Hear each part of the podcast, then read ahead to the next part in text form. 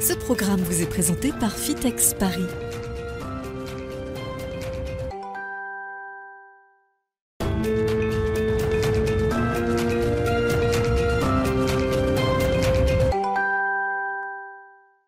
Bonjour, bonjour à toutes et à tous. C'est une émission euh, spéciale de Smart Impact que je vous propose aujourd'hui. Bismart se délocalise au euh, Fitex. C'est la euh, deuxième édition de ce salon consacré au fitness, au sport santé et au bien-être. On va voir ensemble comment les entreprises s'engagent pour une pratique sportive plus inclusive et plus écologique. Bienvenue au Fitex, bienvenue dans ce Smart Impact.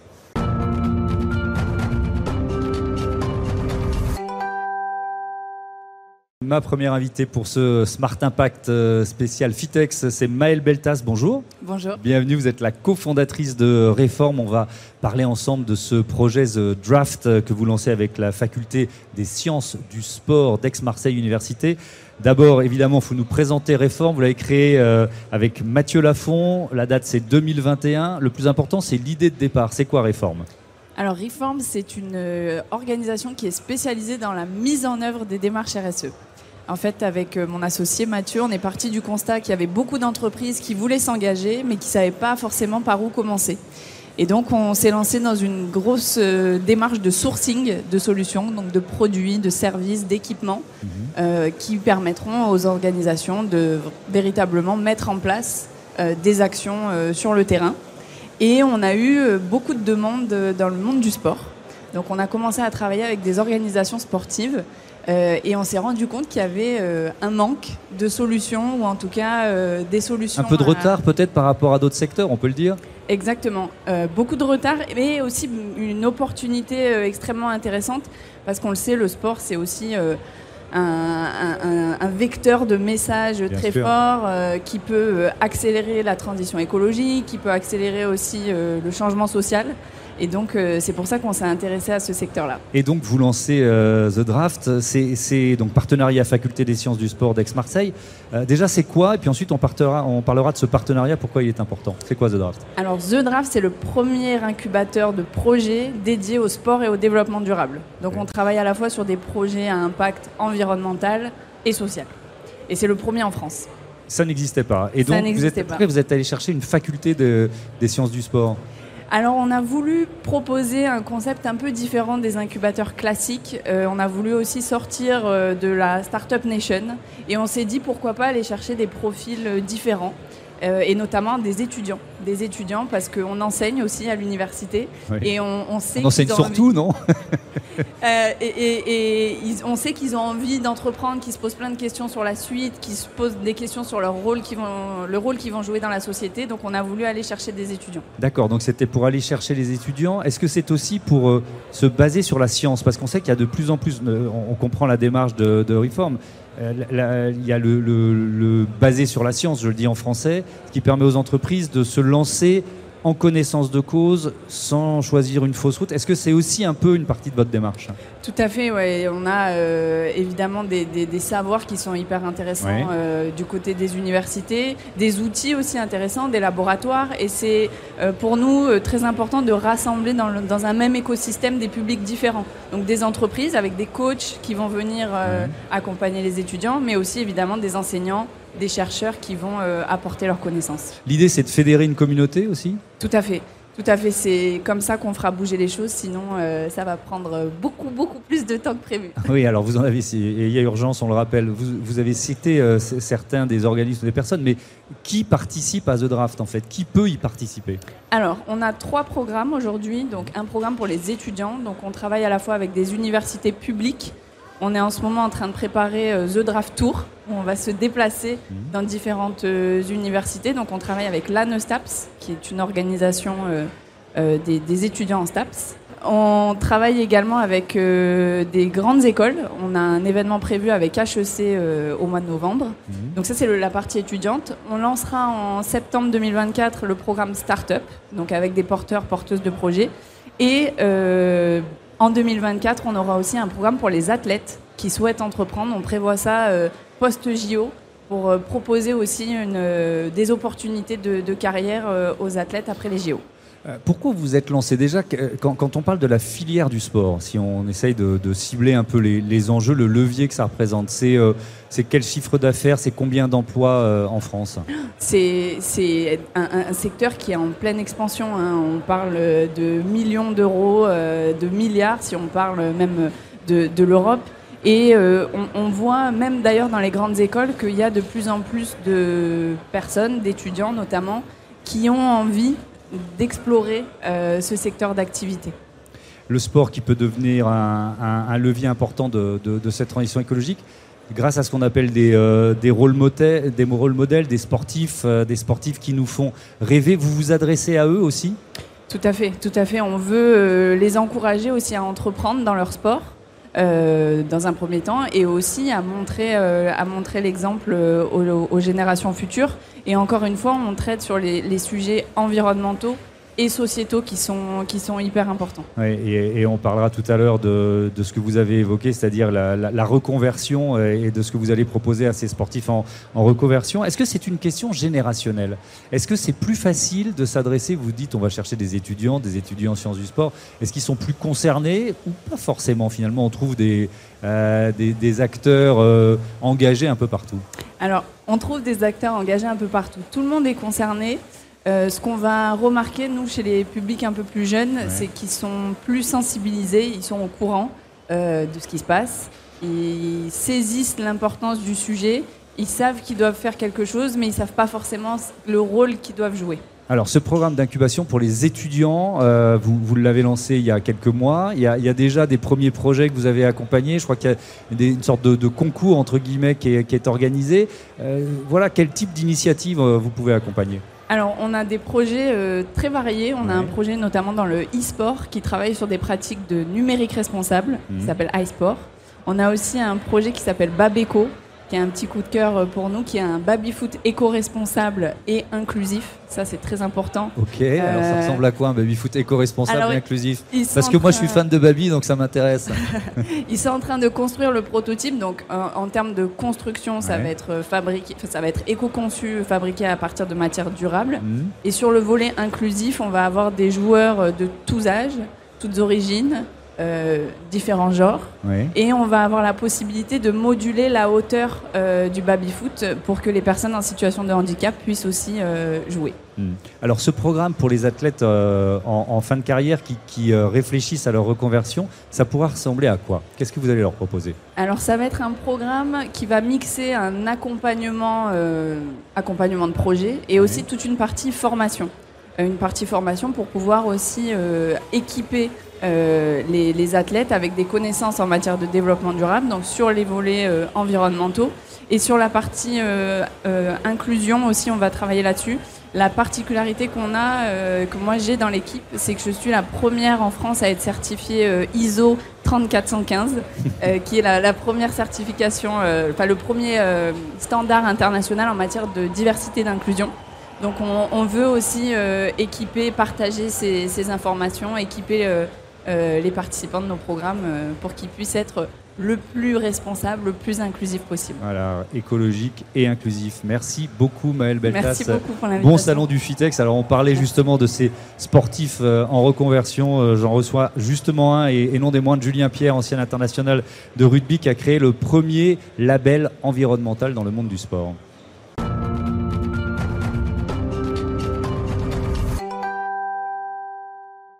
Smart Impact au Fitex, euh, au salon du, fitness, du sport santé, du bien-être avec euh, Julien Pierre. Bonjour. Bonjour. Bienvenue, ancien international de rugby, champion de France avec Clermont, euh, vainqueur du Grand Chelem avec l'équipe de France. Je ne vais pas pouvoir faire tout votre palmarès, sinon on y, on y perdra trop de temps. vous étiez déjà venu dans Smart Impact présenter ce label Fair Play for Planet. On va quand même, il y a certainement des téléspectateurs qui n'ont pas vu nos premières émissions, rappeler la démarche. Pourquoi vous l'avez créé? C'est quoi? Alors, pourquoi je l'ai créé en, deux mots, moi je suis déjà très sensibilisé à toute la cause environnementale depuis très longtemps et, engagé. J'ai créé une fondation pendant, que j'étais joueur justement pour la protection de l'environnement. Et quand j'ai arrêté ma carrière, j'ai voulu utiliser la puissance du sport, fédératrice, euh, de rôle modèle des sportifs euh, et, ce rôle aussi pédagogique de sensibilisation du sport amateur pour accélérer quelque part à utiliser le sport comme un outil de transformation écologique. Et c'est comme ça qu'est né, après plusieurs, plusieurs mois de, réflexion et, de recherche, l'idée de créer un label qui vient aider les, les, structures sportives, donc les clubs amateurs, professionnels, les événements sportifs et aussi les établissements sportifs, à identifier, structurer et valoriser toutes les actions qu'ils peuvent mettre en place. Oui, d'ailleurs, on devrait plutôt parler des labels euh, Fair Play for Planet, puisqu'il y en a un pour les clubs, c'est ça? C'est ça. Un pour les événements. C'est ça. Euh, et un troisième, c'est ça Pour les, sites. Pour, les, sites. Pour les sites, d'accord. On va rentrer un peu dans le détail, mais déjà, il y a un élément qui me semble important à, spécifier, c'est que euh, vous, l'avez, euh, vous les avez, ces labels, élaborés, créés avec l'ADEME, l'Agence de la transition écologique. Est-ce que vous êtes, alors déjà, c'est un gage de, voilà, de sérieux, est-ce que vous êtes inspiré de labels existants dans d'autres secteurs, je sais pas, l'industrie par exemple, pour, pour créer le vôtre? Comment vous l'avez créé? Parce que c'est pas si facile de choisir les critères, de, de savoir comment on, on donne ce label tout à fait. Tout d'abord, l'ADEME a été euh, est partenaire du, label et, notamment du référentiel. On a travaillé avec eux sur ces sujets-là. Et eux et, et aussi un collège de, sportifs et, d'autres professionnels de, la RSE au sens large mhm. nous ont accompagnés. Euh, bah, on s'est inspiré de tout ce qui se faisait. Euh, moi, quand j'ai arrêté ma carrière, j'ai fait bosser des étudiants. Tout à l'heure, vous parliez d'étudiants. justement, qu'on fait un benchmark mondial sur tout ce qui se faisait en termes de sport et d'éco-responsabilité et de, de RSE au sens large et euh, ben, euh, s'inspirer des différentes chartes, euh, des différentes normes, labels existants pour créer, créer notre, notre outil qui se veut aussi quelque chose de très pragmatique, très opérationnel, parce que le monde du sport a, besoin de ces outils-là. Alors, si on prend, on va, on va détailler les, clubs, par exemple. Déjà, il y, a combien de clubs? Parce que je, crois qu'il y, y, a quoi? Plusieurs dizaines de, d'organismes, d'événements ou de clubs qui ont déjà ce, label. Il y a combien de clubs, notamment professionnels, qui l'ont Et qu'est-ce que ça représente pour eux comme, comme engagement? C'est-à-dire, pour obtenir le label Fair Play for Planet, qu'est-ce qu'il faut faire? Alors, euh, le nombre de clubs, je ne vais pas vous précisément, euh, je pense qu'entre club top 14, Ligue 1, Ligue 2, on doit être une quinzaine de, structures. Aujourd'hui, on travaille avec 50 structures, en tout, plus d'une cinquantaine de structures. donc, clubs, événements et établissements sportifs. Euh, ce que ça représente, donc notre référentiel, c'est 18 350 critères. C'est des actions concrètes qui ont été mises en place. Euh, à la lecture de notre référentiel, on vient, on vient auditer et on vient vérifier ce qui a pu être mis en place. Par exemple, euh, on vient de labelliser l'ASM Clermont-Auvergne, donc un club de top 14. Que vous connaissez bien, Que je connais, que je connais bien, dans lequel j'ai pu jouer. Eux, ils ont pu mettre en place, il y a quelques années déjà, mais euh, l'éclairage LED. Le stade est éclairé à 90% en LED et va passer à 100% dans les années à venir. Euh, ils font euh, un arrosage raisonné de la pelouse, même en période de sécheresse. ils testent en aval, avec, enfin, en accord avec la Ligue nationale et Canal+, sur des matchs en journée, à éteindre totalement les lumières des matchs pour voir ce que ça donne et, pour tester quelques, dispositifs comme ça. Allumer le plus tard possible, en fait. Allumer le plus tard hein. possible. Et, même, euh, ils ont commencé à faire des matchs sans éclairage. Ok. Euh, et puis après, bah, c'est tout ce qui est alimentation, travailler sur les produits de saison, lutter contre le gaspillage alimentaire, euh, le plastique. voilà. c'est un label qui est valable deux ans. Ça veut dire que vous évaluez aussi leur progression. C'est un outil de progression finalement? C'est un outil de progression. Le, label n'est pas une fin en soi. D'ailleurs, aujourd'hui, nous, sur les 50 structures, les cinquantaines de structures qui travaillent avec nous, entre 15 et 20% ne sont pas encore labellisés, sont en cours de labellisation ou n'ont pas obtenu une note suffisante pour être labellisés.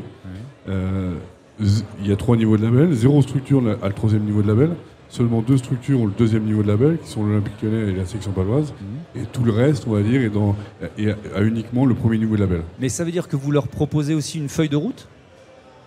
On propose, oui, en effet, une feuille de route pour les aider à, construire eux-mêmes derrière un cahier des charges ou consolider leur cahier des charges. Et, nous, on voit le label comme une étape, justement, pour pouvoir valider ce qui a pu être mis en place, mais comment on va aller plus loin et réduire au maximum cette empreinte euh, environnementale. Il y, a le label aussi pour les événements sportifs. Euh, le premier poste euh, dans le bilan carbone d'un événement, sportif, c'est les transports, on est bien, on est bien d'accord ce qui est quand même une espèce de quadrature du cercle. C'est-à-dire que quand on organise un grand événement, on fait venir des gens d'un peu partout, euh, comment on, réduit son bilan en matière de transport? Aujourd'hui, il y, a plusieurs leviers. les événements, mais en réalité, les, clubs de sport, les bilans carbone sont pas pareils. Ce qu'on fait de l'événementiel sportif, euh, bah, c'est inciter les spectateurs à euh, vouloir voyager en, transport en commun ou les inciter, à mettre quelque part des carottes aux, aux spectateurs qui vont venir en covoiturage. Travailler avec les, collectivités sur des transports publics gratuits le jour de match, sur présentation du billet de match, qui sont d'ailleurs des recommandations du ministère des Sports sur le, plan de, le dernier plan de sobriété. Mmh. c'est c'est euh, les, personnes qui vont venir en vélo travailler avec la, collectivité, mettre des, parkings à vélo gratuits pour les jours de match, surveiller. Euh, voilà, c'est quelques leviers comme ça. Mhm. Et puis, ce, rôle d'exemplarité, c'est peut-être euh, ben, de travailler sur des transports ferroviaires pour les équipes pro, parce qu'on sait que le, le rôle d'exemple, le rôle de modèle du sportif est extrêmement important. Et ce qu'a pu faire notamment, on parlait de la Coupe du Monde à l'instant, mais euh, France 2023 en, proposant aux équipes nationales de voyager, je crois que c'est 70% des voyages qui ont été effectués en train. La réduction de l'empreinte carbone juste de ces voyages-là n'est pas, pas vraiment significative. Par contre, le message qu'on envoie, euh, à nos si les équipes le font, faites-le vous aussi, spectateurs. C'est ça, voilà, de, voir, de, voir les blacks, de voir nos bleus euh, dans, les trains, eh ben, le message est extrêmement puissant. Et du coup, ben, les spectateurs vont le faire. Les jeunes qui, qui, rêvent devant ces jeunes, ben, devant ces joueurs, le font également. Alors il y a un événement qui va certainement pas obtenir le label euh, Fair Play for Planet, c'est la, Coupe du Monde 2030 organisée sur trois continents différents. Moi, je me, quand j'ai entendu ça, d'abord j'ai cru que c'était euh, un, gag quoi, ou un fake. Et puis après, je me suis dit c'est une sorte de bras d'honneur à tous ceux qui font des efforts. Comment vous l'avez vécu ça? Vous qui portez ces messages dans le monde du sport Je crois que derrière ça, au-delà du fait que ce soit sur trois continents, est-ce qu'il faut revoir ce, modèle économique de, ces grandes compétitions mm. Parce que pourquoi on fait sur ces grands continents? Est-ce que c'est pour euh, gagner plus ou euh, peut-être certainement, je ne sais pas, j'ai pas les chiffres. Mais est-ce que aussi c'est pas parce qu'aujourd'hui il y a de moins en moins de pays qui sont capables de recevoir ces grandes compétitions et qui sont prêts à les organiser seuls Et qui sont prêts à les organiser seuls. Mm. Parce que euh, on, sait il y a quelques années, les JO, on, était capable de, de, savoir les 3, 4, 5 dates à l'avance. Aujourd'hui, on, connaît le prochain JO, mais, après, on sait que ça, ça, bug. Et les, capitales ou les pays qui, qui, sont candidates à recevoir ces grands événements, souvent euh, font défaut. Et... Mais donc, ça voudrait, ça voudrait dire quoi? Ça veut dire repenser le modèle complètement? Je, pense qu'il va falloir repenser le modèle, oui, bien sûr. Euh, Parce qu'on veut continuer de rêver, nous, avoir des, grandes compétitions sportives. C'est, il, est là, il est là le paradoxe. Il est là, et c'est un vrai paradoxe. Et aujourd'hui, on veut les multiplier les multiplier, si demain on voit un France Afrique du Sud tous les 15 jours, hmm. il nous fera moins rêver. On est d'accord. Donc euh, peut-être que c'est pas juste de les, de espacer par exemple. Euh, aujourd'hui on fait une Coupe du Monde tous les 4 ans, est-ce que c'est pas une Coupe du Monde tous les 5 ans, un JO tous les 5 ans? Hmm. Ça veut dire que tous les 20 ans on gagne un événement, un grand événement, donc forcément réduit au maximum. Voilà. Mais euh, après peut-être que la première chose à faire d'ailleurs, ça serait d'inscrire la préservation de l'environnement comme une valeur fondamentale du sport. Et peut-être qu'une fois qu'on aura inscrit ça, peut-être que du coup, ce genre de décision, n'arriveront plus. Évidemment. Bon, vous ne couperez pas une question pronostique. Hein. Dimanche soir, il y, a ce quart de finale contre l'Afrique du Sud. Euh, comment vous l'abordez, vous, en tant que voilà, qu'ancien pro, ancien, ancien euh, euh, international français? Vous serez au stade déjà? Oui, bon. j'ai la chance d'être au stade dimanche. c'est marrant, je crois que c'est la, la... Ça fait 5 ans que j'ai arrêté. Je crois que c'est la première compétition que je vis comme un, vrai spectateur, un vrai supporter. Et euh, elle est belle cette compétition et nos bleus nous font rêver. Euh, évidemment, on espère une victoire euh, contre, contre, contre, contre l'époque dimanche soir. Ça va être un match costaud. le mot est faible. voilà, donc j'ai pas les avoir joué quelques fois, ouais, ça va être costaud. Une fois qu'on si on passe celui-là, moi je, je, pense que la, route est, est tracée, mais celui-là il va être dur. Merci beaucoup, Julien Pierre. Bon match donc dimanche et bon vent euh, à Fair Play Fort Planète. On continue notre Smart Impact euh, spécial euh, Fitex. On, va découvrir une marque de vêtements et de chaussures de sport éco-responsables.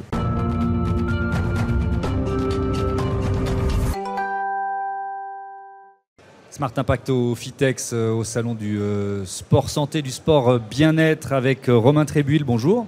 Bonjour. Bienvenue, vous êtes le cofondateur de Circle Sportswear, entreprise créée en, 2020 avec euh, Alex Auroux. Avec quelle idée de départ? Pourquoi vous l'avez créée cette entreprise?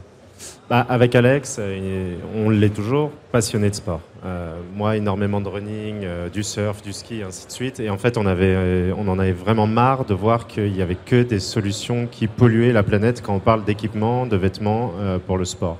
Euh, il faut savoir que l'univers de la mode est le deuxième plus polluant au monde et que tous les vêtements de sport sont fabriqués à l'autre bout du monde, en Asie, et à partir de pétrole.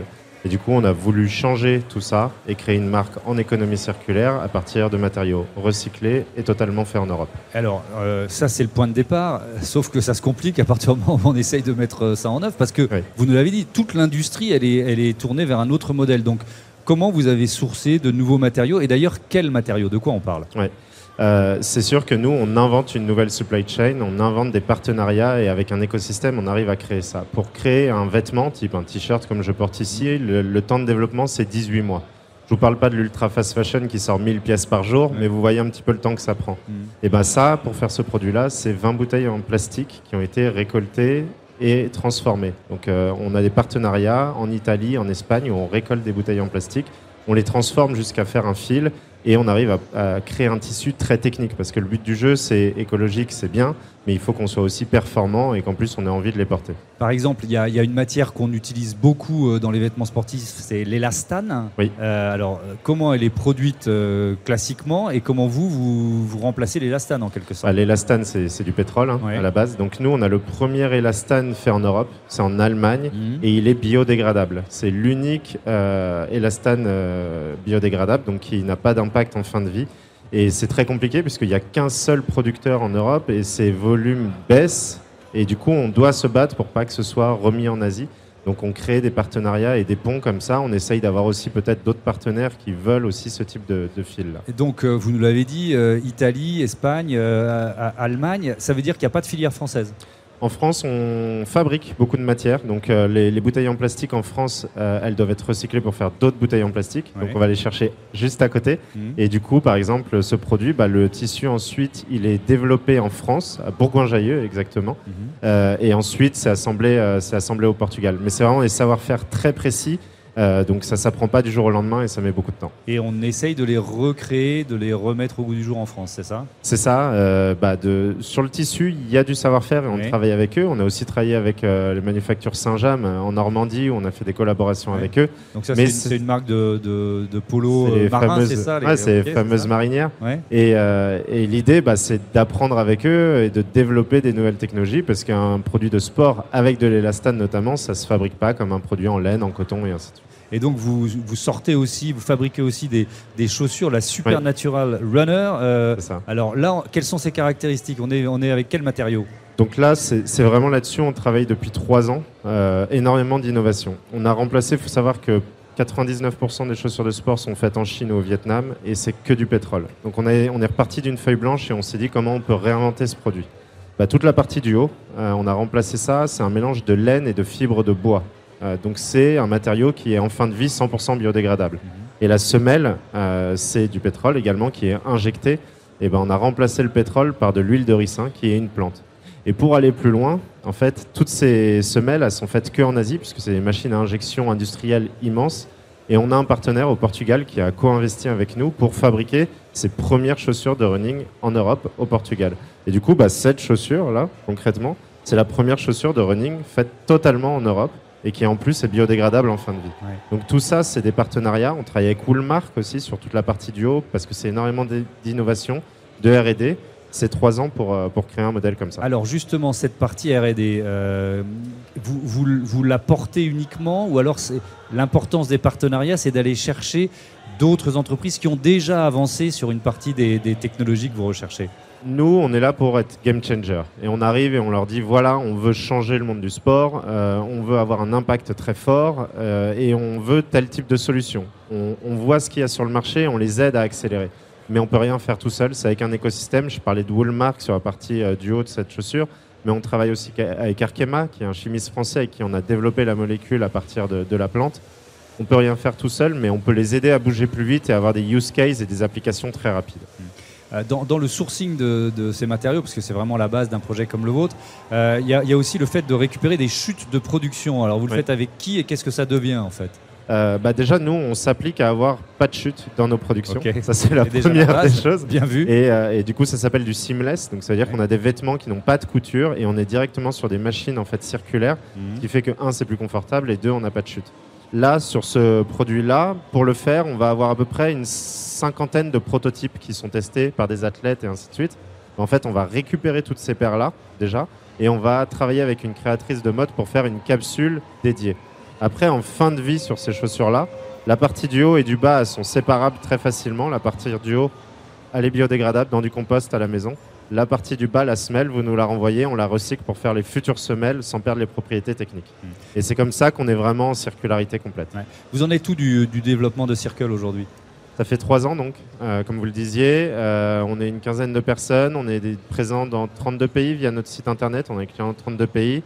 Euh, et on a une gamme running homme-femme complète, donc plus les chaussures qui arrivent. Donc le, le grand moment, c'est le lancement de la chaussure qui sera en avril prochain, après trois ans de développement. Et, euh, et c'est super de voir qu'aujourd'hui, on a une communauté d'un peu plus de 60 000 clients euh, bah, qui partagent nos valeurs et c'est que le début.